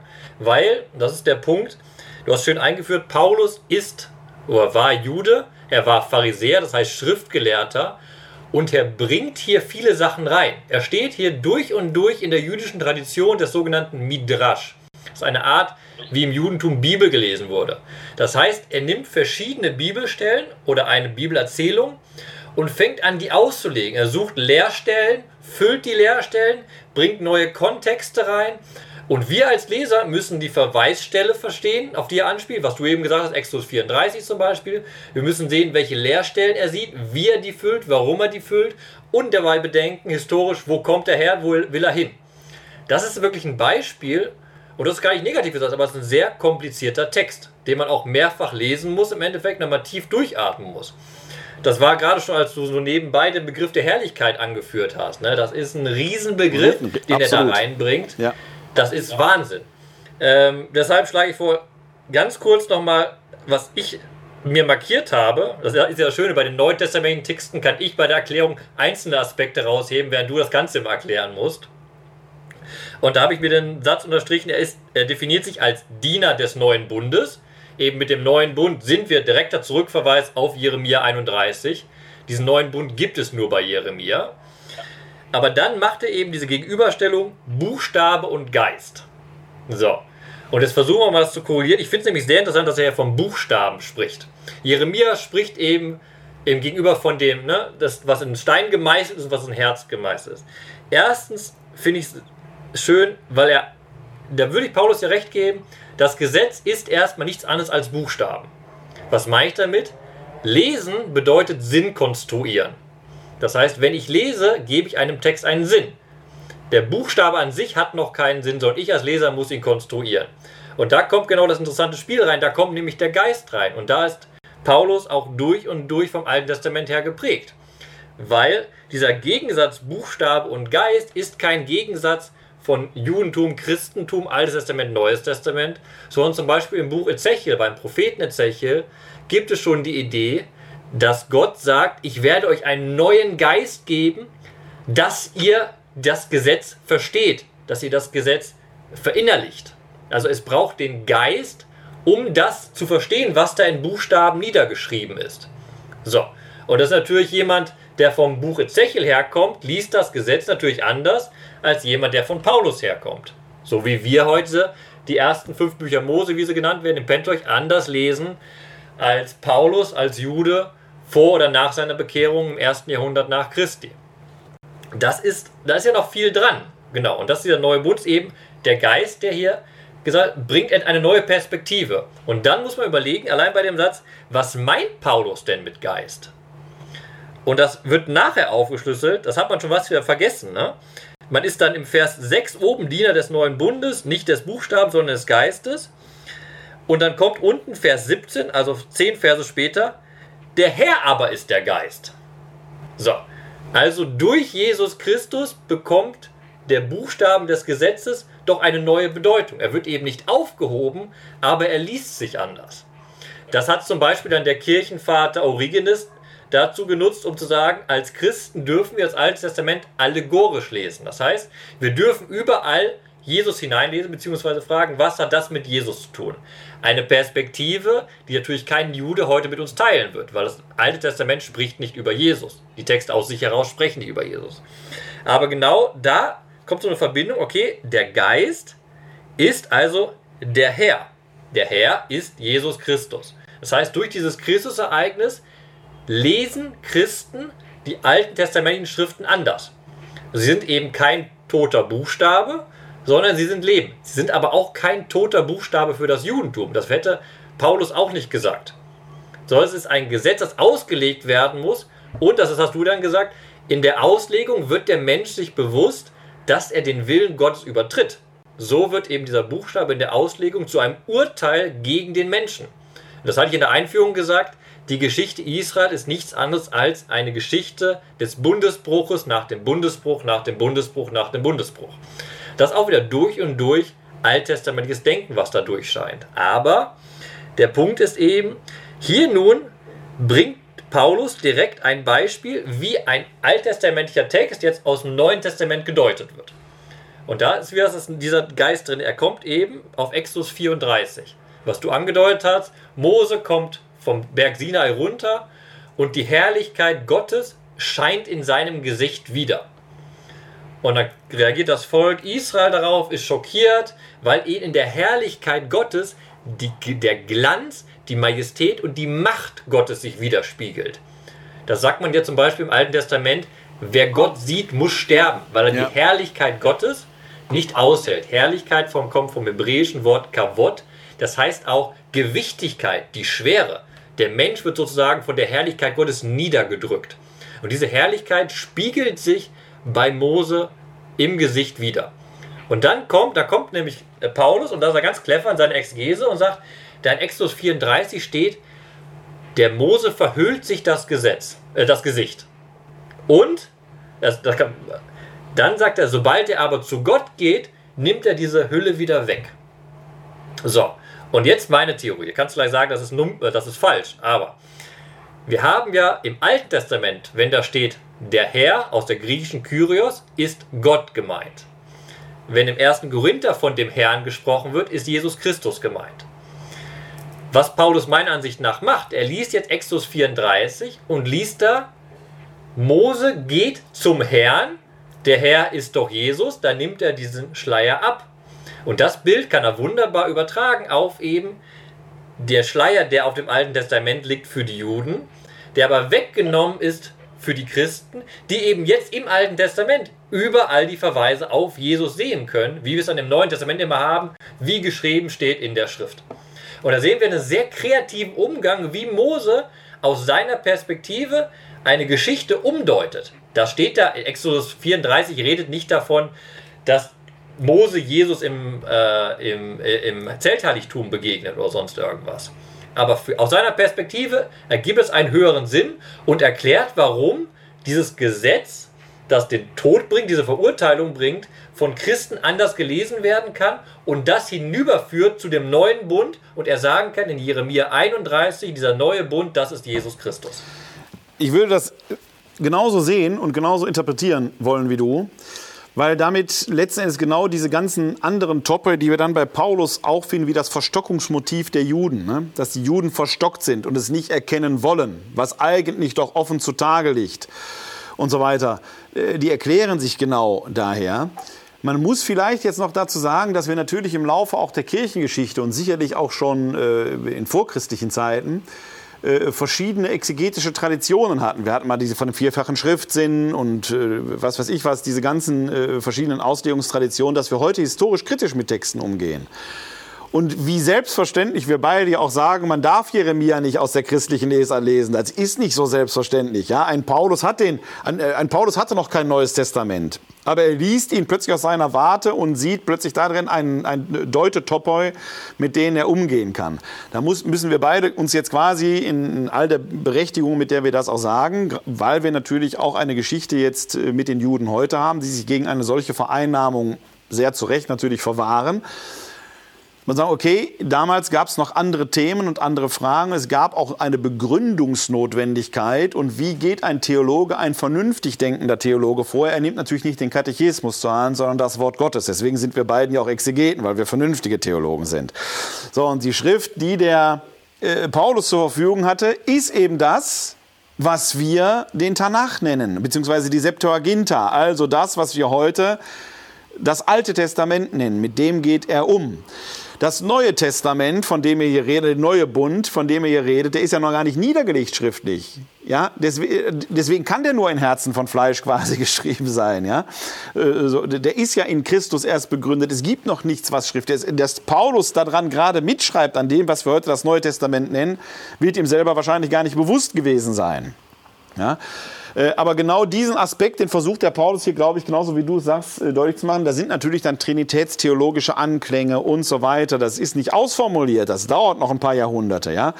Aber diese Ineinsetzung in Christus ist der Geist Gottes sichtbar. Und im Endeffekt geht der Mose dann zu Christus hin, was wir an anderer Stelle in den Paulusbriefen, in der Adam Christus-Typologie auch zum Beispiel wiedersehen oder wo auch in der äh, Christus als der neue Mose gepriesen wird und so weiter.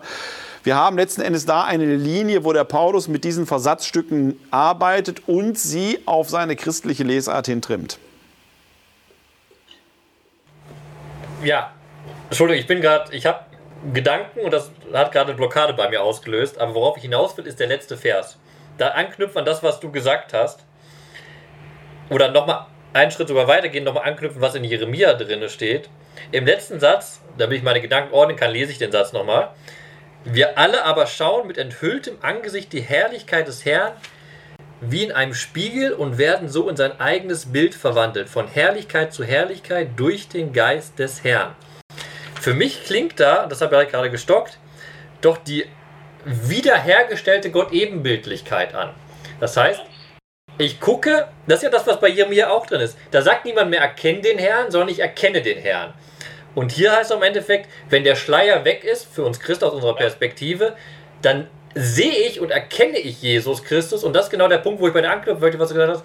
Das ist eben der Punkt, da geht es noch gar nicht, da wird nicht dort so, jetzt schreiben wir das nieder, sondern da ist de facto, sagt Paulus, du erkennst durch dein Christsein, erkennst du Gott. Du brauchst dann gar keine Schrift mehr, du brauchst selbst den Brief in der Theorie eigentlich gar nicht mehr, sondern darin widerspiegelt sich ja das, diese Gotteserkenntnis bei, aus Jeremia. Du erkennst Gott und Gott, die Herrlichkeit Gottes spiegelt sich dann in dir sogar wieder. Das heißt, du wirst der, wirst der Gott Ebenbildlichkeit gerecht und dann wäre das wirklich dieser neue Bund. Genau.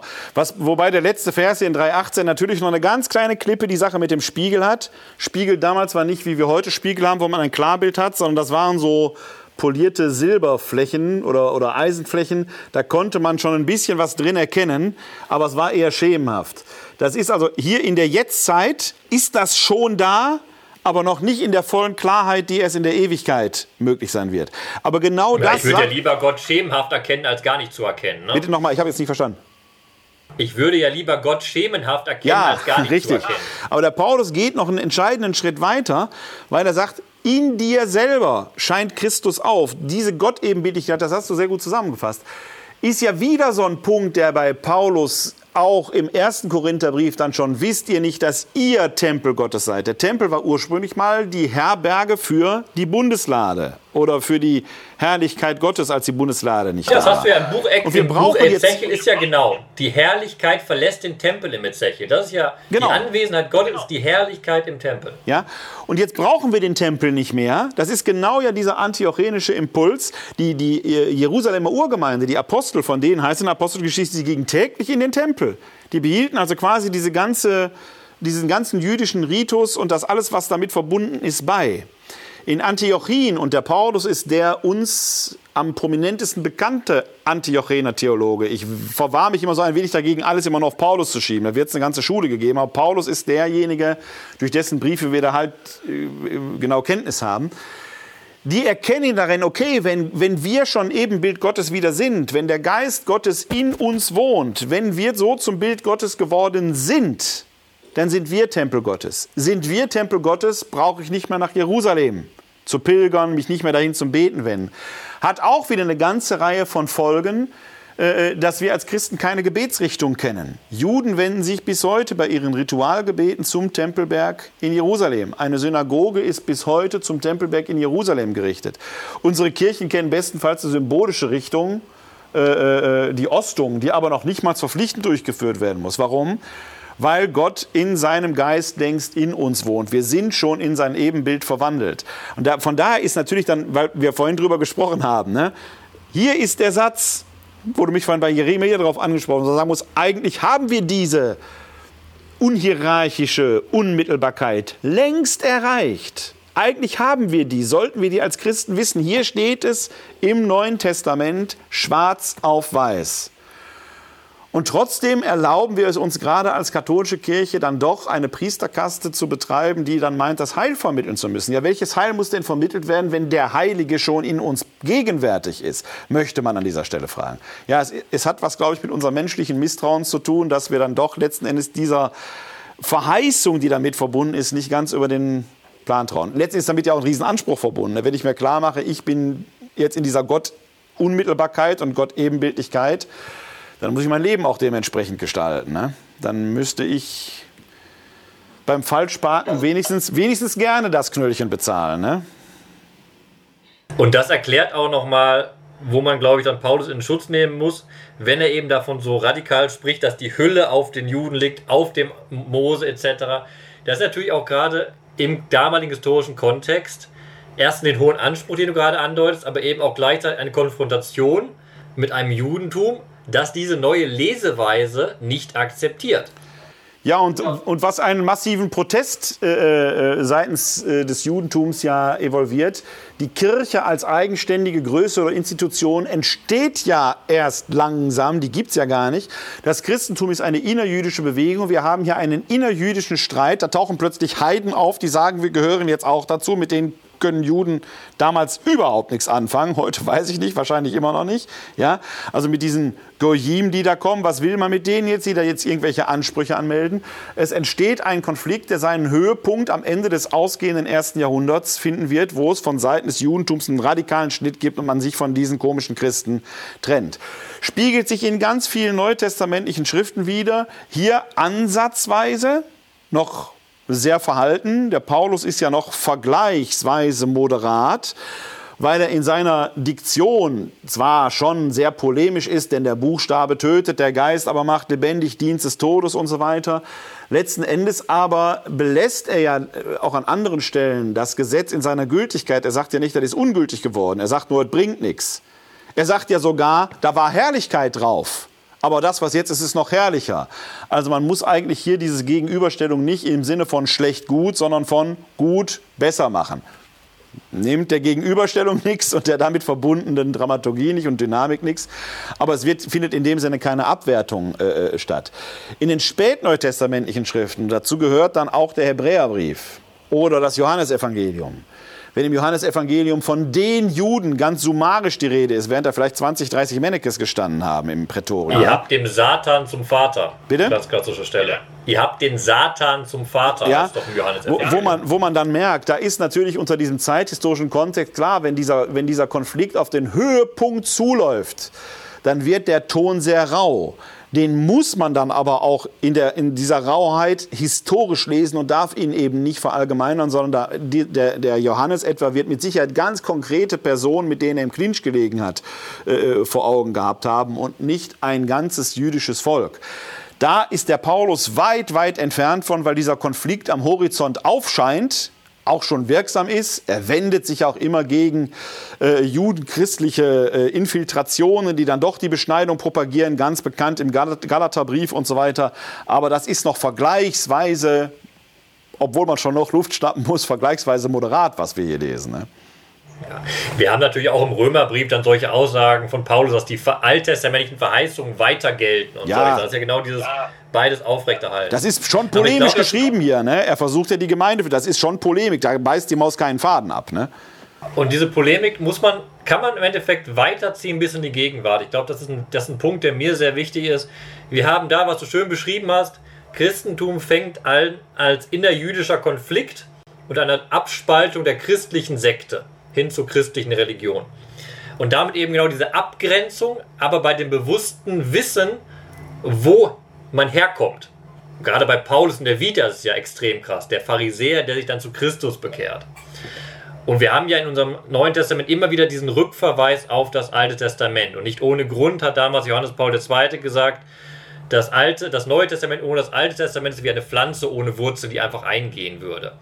Aber das ist eine Dimension, wenn wir über alten und neuen Bund sprechen, der wir uns als Christen auch heute immer wieder bewusst werden müssen, weil, wenn wir die, das Selbstverständnis angucken, wir Christen sind alleine schon dadurch, dass wir die jüdische Bibel in ihrer griechischen Übersetzung übernommen haben, sind wir gebunden an Israel. Und wir bekennen dadurch auch, dass die Verheißungen an Israel weiter bestehen, dass der Bund eigentlich weiter besteht. Und wir lesen und wir beten die Psalmen Israels, rekapitulieren die Geschichte Israels. Das heißt, wir als Christen sind, wenn wir über alten, neuen Bund reden, immer angewiesen auf dieses Volk Gottes gegenüber, Israel. Andererseits, ja genau, man muss auch von der anderen Seite her denken, ein Judentum kann ohne Christentum existieren. Es braucht diese Definition nicht. Das ist den Schnurzpiepe egal, um es platt zu sagen, dass da irgendeine Sekte sich abgespalten hat, die hat ihre geschichtliche Entwicklung durchgemacht. So einfach ist es für uns Christen nicht. Und das eben auch diese Behandlung alter, neuer Bund, wo wir immer wieder gegenübergestellt sind und wir fest daran glauben, dass das Volk Israel weiterhin das auserwählte Volk Gottes ist. Ich bin jetzt sehr dankbar. Das ist etwas, was Juden, ich bin jetzt sehr dankbar ist etwas, was Juden nicht sagen würden. Ne? Ja, bitte. Juden würden nicht sagen, die Kirche ist auserwählt vom, von Gott. Das ist ja genau dieser Kontrast, mit ja, dem ja, genau. wir leben müssen. Ich bin jetzt sehr dankbar für diese Wendung, die du da äh, jetzt in unser Gespräch reingebracht hättest. Sonst hätte ich das machen müssen, aber ich bin da sehr dankbar für. Ich glaube, das kann man nicht laut genug sagen. Wir haben auch in den Worten von Päpsten, ich glaube, Johannes Paul II. war der Erste, vielleicht war es auch schon Johannes der 23., ich weiß jetzt nicht genau, wer es war, diese Rede von den älteren Brüdern und Schwestern. Das ist eine Rede, die fällt uns leicht, oder das hätten wir gerne so, ich spreche im Konjunktiv, das hätten wir gerne so, weil wir eben der aufgepfropfte Zweig auf dieser Wurzel des Ölbaums sind, um es in einem paulinischen Bild zu sagen.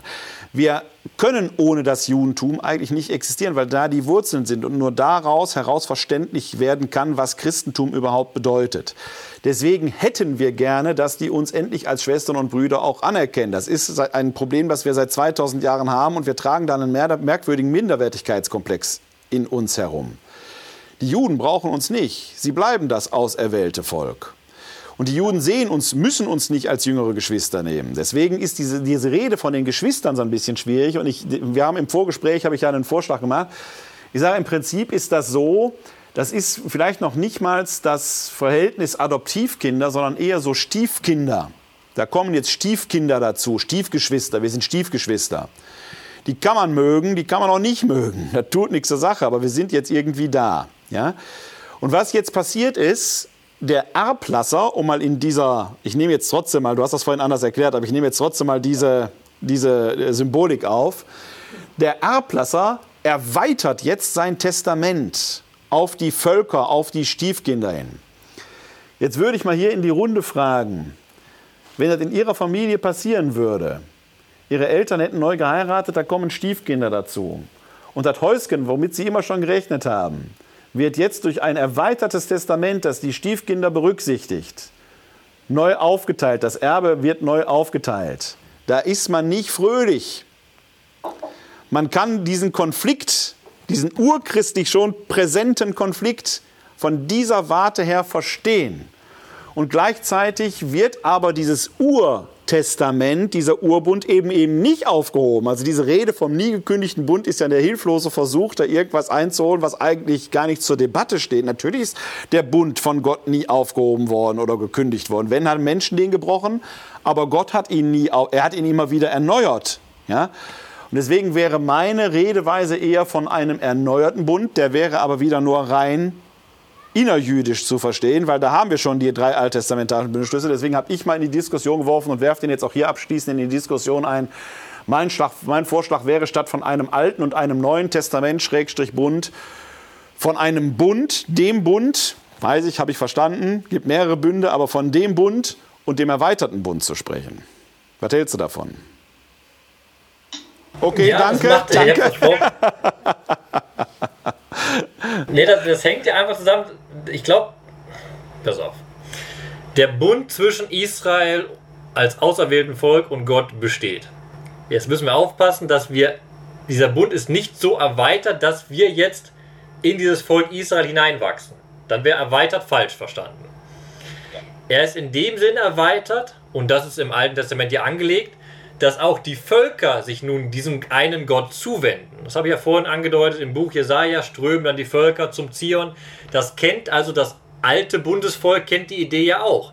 Aber das ist grundlegend wichtig, Israel bleibt Israel und die Völker bleiben Völker. Wir als Christen sind niemals das Volk Israel, sondern wir sind Volk Gottes, aber nicht Volk Israel. Ähm, da kann man von einem erweiterten Bund reden, aber das ist genau der Punkt. Alle Begriffe, die wir suchen, bedürfen immer drei er erklärender Sätze danach, ne? was ich gerade ja, gesagt habe. Ja. Du kannst erweiterter Bund auch wieder falsch verstehen. Ja, kann man machen, ja. Das heißt, wir haben, wir haben einen Bundesschluss im Sterben und Auferstehen Jesu mit der gesamten Menschheit. Das ist ein Bund. Und dazu gilt aber, der Bund zwischen Israel und Gott ist davon nicht gebrochen, nicht beendet, sondern er besteht weiter. Und im Endeffekt ist es so ein bisschen wie die Frage, wer ist der Messias zwischen Judentum und Christentum? Wir können jetzt uns, unseren Bund definieren, wer er ist, und die Juden definieren, wie er ist. Am Ende der Zeit erkennen wir, welcher Bund wie gegolten hat, beziehungsweise ob der Messias dann wiederkommt in der Zukunft oder ob er aus jüdischem Glauben das erste Mal kommt. Das ist der Unterschied im Denken. Also wir haben immer, dass auch dieser erweiterte Bund ist halt dieses Erklären mit der Angewiesenheit auf Israel. Wir sind angewiesen auf Israel. Wir müssen aufpassen, dass wir halt Israel nicht übernehmen und sozusagen nicht Nein. reindrängen. Nee. Dann wäre es ja nicht mehr Israel. Eben. Dann hätten wir es ja aufgelöst. Ne? Das ist ja das Drama, das in der Christentumsgeschichte immer wieder da war. Die ganzen Progrome, die ja in meinen Augen ihre Ursachen in diesem auch schon urchristlich ausgeprägten Minderwertigkeitskomplex letzten Endes haben, dass man etwas sein will, was man nicht sein kann, was aber dann in den, in den Juden durch die Geschichte immer wieder repräsentiert wurde. Es gibt halt dieses auserwählte Volk und wir sind die Hinzugekommenen. Ja? Wir sind aufgepfropft. Und das produziert, glaube ich, in, oder hat im Laufe der Geschichte immer wieder diese Aversionen produziert, die äh, viel Unheil über das Volk gebracht haben. Ne? Und da jetzt mal einfach einen kurzen Exkurs einzufügen, weil man da deutlich erklären kann, wie absurd das christliche Verhalten zum Teil auch ist. Du hast hingewiesen auf die Progrome, der typische Vorwurf, den man durch die Geschichte durchgezogen hat. Das Volk der Juden sind die Gottesmörder, man muss sie auch umbringen. Augustinus hat damals gesagt, man soll sie nicht umbringen. Es gibt auch alles in der Geschichte, aber diese Tendenz gab es. Ja. Und gucken wir heute in die Geschichte, ich, ne, hier in Jerusalem, evangelikale Christen aus Amerika unterstützen den Staat Israel, weil sie glauben, dass der Messias nur kommt, wenn es ein starkes Volk Israel gibt. Also wir haben beide Tendenzen im christlichen Denken drin, dass man das Volk Israel am besten aus, äh, aus na, ausradieren sollte, krass gesagt, oder man soll es stärken. Und beides würde dazu führen, dass der Messias kommt. Das heißt, daran sieht man schön, wie schwierig das christliche Verhältnis auf dieser Skala zum Judentum ist, weil es genau immer diese Abgrenzung irgendwie ist, mit der wir uns immer wieder neu definieren als Christen. Ich habe hier vor einiger Zeit, die Zeit ist ja vorgeschritten, vielleicht mit einer etwas äh, ernsthaft augenzwinkernden Bemerkung, ist aber tatsächlich passiert. Ich habe hier vor einigen Jahren mal mit dem äh, Leiter der mit dem Vorsitzenden der jüdischen Kultusgemeinde Leonid Goldberg und dem Sprecher der Mos Mos äh, Moscheegemeinde hier in Wuppertal am Kleef in Barmen, Mustafa Aygün, zusammengesessen. Wir haben einen Espresso getrunken. Und dann ging so die Diskussion hin und her, ob jetzt Mohammed, Mose oder Christus und so weiter und wie das denn mit der Ewigkeit überhaupt sei, ob man als Christ aus muslimischer Sicht eine Chance hat, ins Paradies zu kommen und so weiter. Und ich habe damals gesagt, ich, ich sage das ganz einfach. Ich sage, wenn wir drei da oben vor der Tür stehen, nach unserem Ableben, wir stehen davor und die Tür geht auf und Mose kommt raus, dann werde ich als Christ sagen, ist dumm gelaufen. Ich habe gedacht, ich wäre auf der richtigen Linie, aber ich hoffe auf den Leonid Goldberg, der er mich mit reinnimmt. Sage, geht die Tür da oben auf und Mohammed kommt raus. Dann muss ich als Christ sagen, oh, das ist aber jetzt ganz schief gelaufen, da habe ich aber ganz daneben gelegen, so unwahrscheinlich ich das halte. Aber dann hoffe ich auf den Mustafa Aygül, mit dem wir hier Espresso trinken, dass der uns beide mit reinnimmt. Ich ich verspreche euch beiden, wenn da oben die Tür aufgeht und Christus begrüßt uns, ich nehme euch auf jeden Fall mit rein. Sag, wenn da oben die Tür aufgeht und die singen die Internationale da drin, will ich da gar nicht rein. Dann bleibe ich draußen. Das ist eine Frage, die wird sich letztendlich erst in der Ewigkeit erscheinen. Das ist aber der Spiegel, von dem der Paulus hier spricht. Ne? Also es gibt diese christliche Gewissheit des schon, das zu sein, aber die endgültige Klarheit ist uns eben noch verborgen. Und das, glaube ich, was auch bei unserer Diskussion mitgekommen ist, von der von dem eschatologischen Wert vom Jeremia, dieser neue Bund kommt im Endeffekt am Ende der Tage, weil diese Neuschöpfung ja. stattfindet.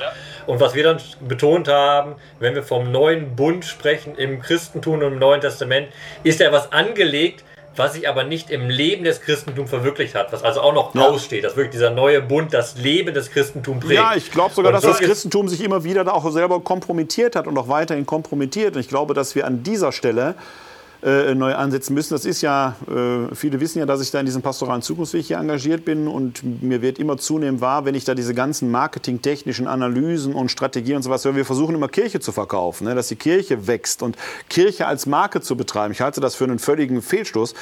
Die, wenn wir überhaupt ein Produkt haben, das wir an den Mann und die Frau bringen sollen, wenn man überhaupt in dieser Sprechweise reden möchte, dann wäre es das Evangelium, dann wäre es die frohe Botschaft, die wir dazu, oder die Verheißung, äh, die damit verbunden ist. Und äh, ähm, wir mühen uns seit da seit äh, 2000 Jahren ab. Und es ist so ein bisschen, ist das in Hosea das Buch, äh, dieses Bild von, von Gott, der seiner Frau hinterher rennt und die immer wiederholt, weil sie den, den Bund immer wieder bricht. Gott muss sich mit unserer Kirche so ein bisschen so ähnlich vorkommen, weil wir immer wieder letzten Endes die Verheißung de facto, die Verheißung, die wir auch hier bei Paulus ja gelesen haben, ne, dieses hierarchiefreien, dieser hierarchiefreien Gottunmittelbarkeit, die verheißen ist, der wohnt schon in dir, der ist schon in da, den musst du nicht suchen, den musst du nicht finden, Gott muss dich auch nicht suchen, der hat dich schon längst gefunden, der ist schon da. Ja, wo leben wir das in unseren Kirchen? Und wenn ich das konsequent weiterdenke, dann sage ich ja auch, ja, der, der ist aber auch selbst in Nichtchristen ja präsent, sind auch Geschöpfe Gottes, Gottes Ebenbilder. Welche, welche Konsequenz das im Innersten hat. Wir müssten als Europa aufstehen und wir müssten reihenweise Rettungsschiffe aufs Mittelmeer äh, schicken. Das wäre überhaupt keine Diskussion mehr. Verteidiger des christlichen Abendlandes, die von Fremdenhass und Fremdenangst getrieben sind, sind eine Absurdität. Das ist noch nicht mehr paradox, das ist ein Oxymoron, das kann man gar nicht mehr fassen und so weiter und so weiter. Das heißt, wir haben eigentlich diese Verheißung des neuen Bundes permanent kompromittiert. Letzten Endes. Da bist du das sprachlos. Das ist das Schlusswort eigentlich. Das ist, ne?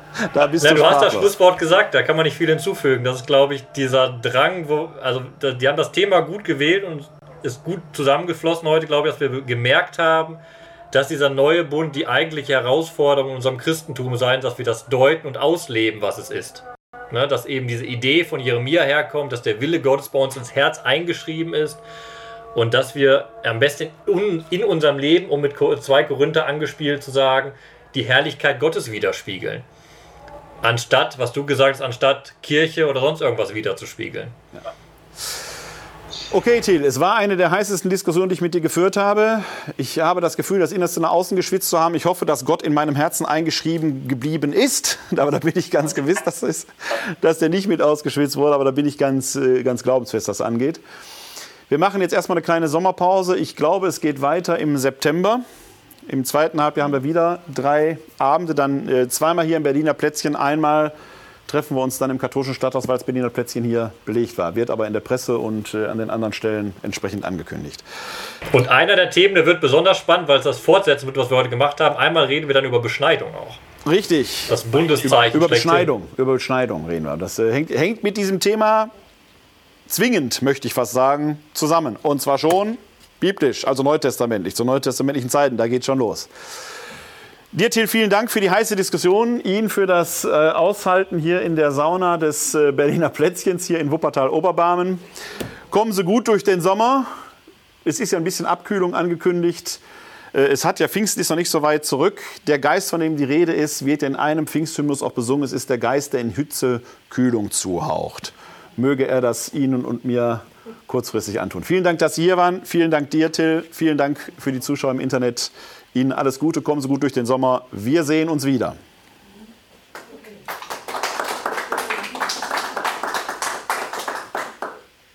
Und jetzt stell dir mal vor, der Heilige Geist kommt jetzt runter auf dich in der Form einer Flamme, Werner.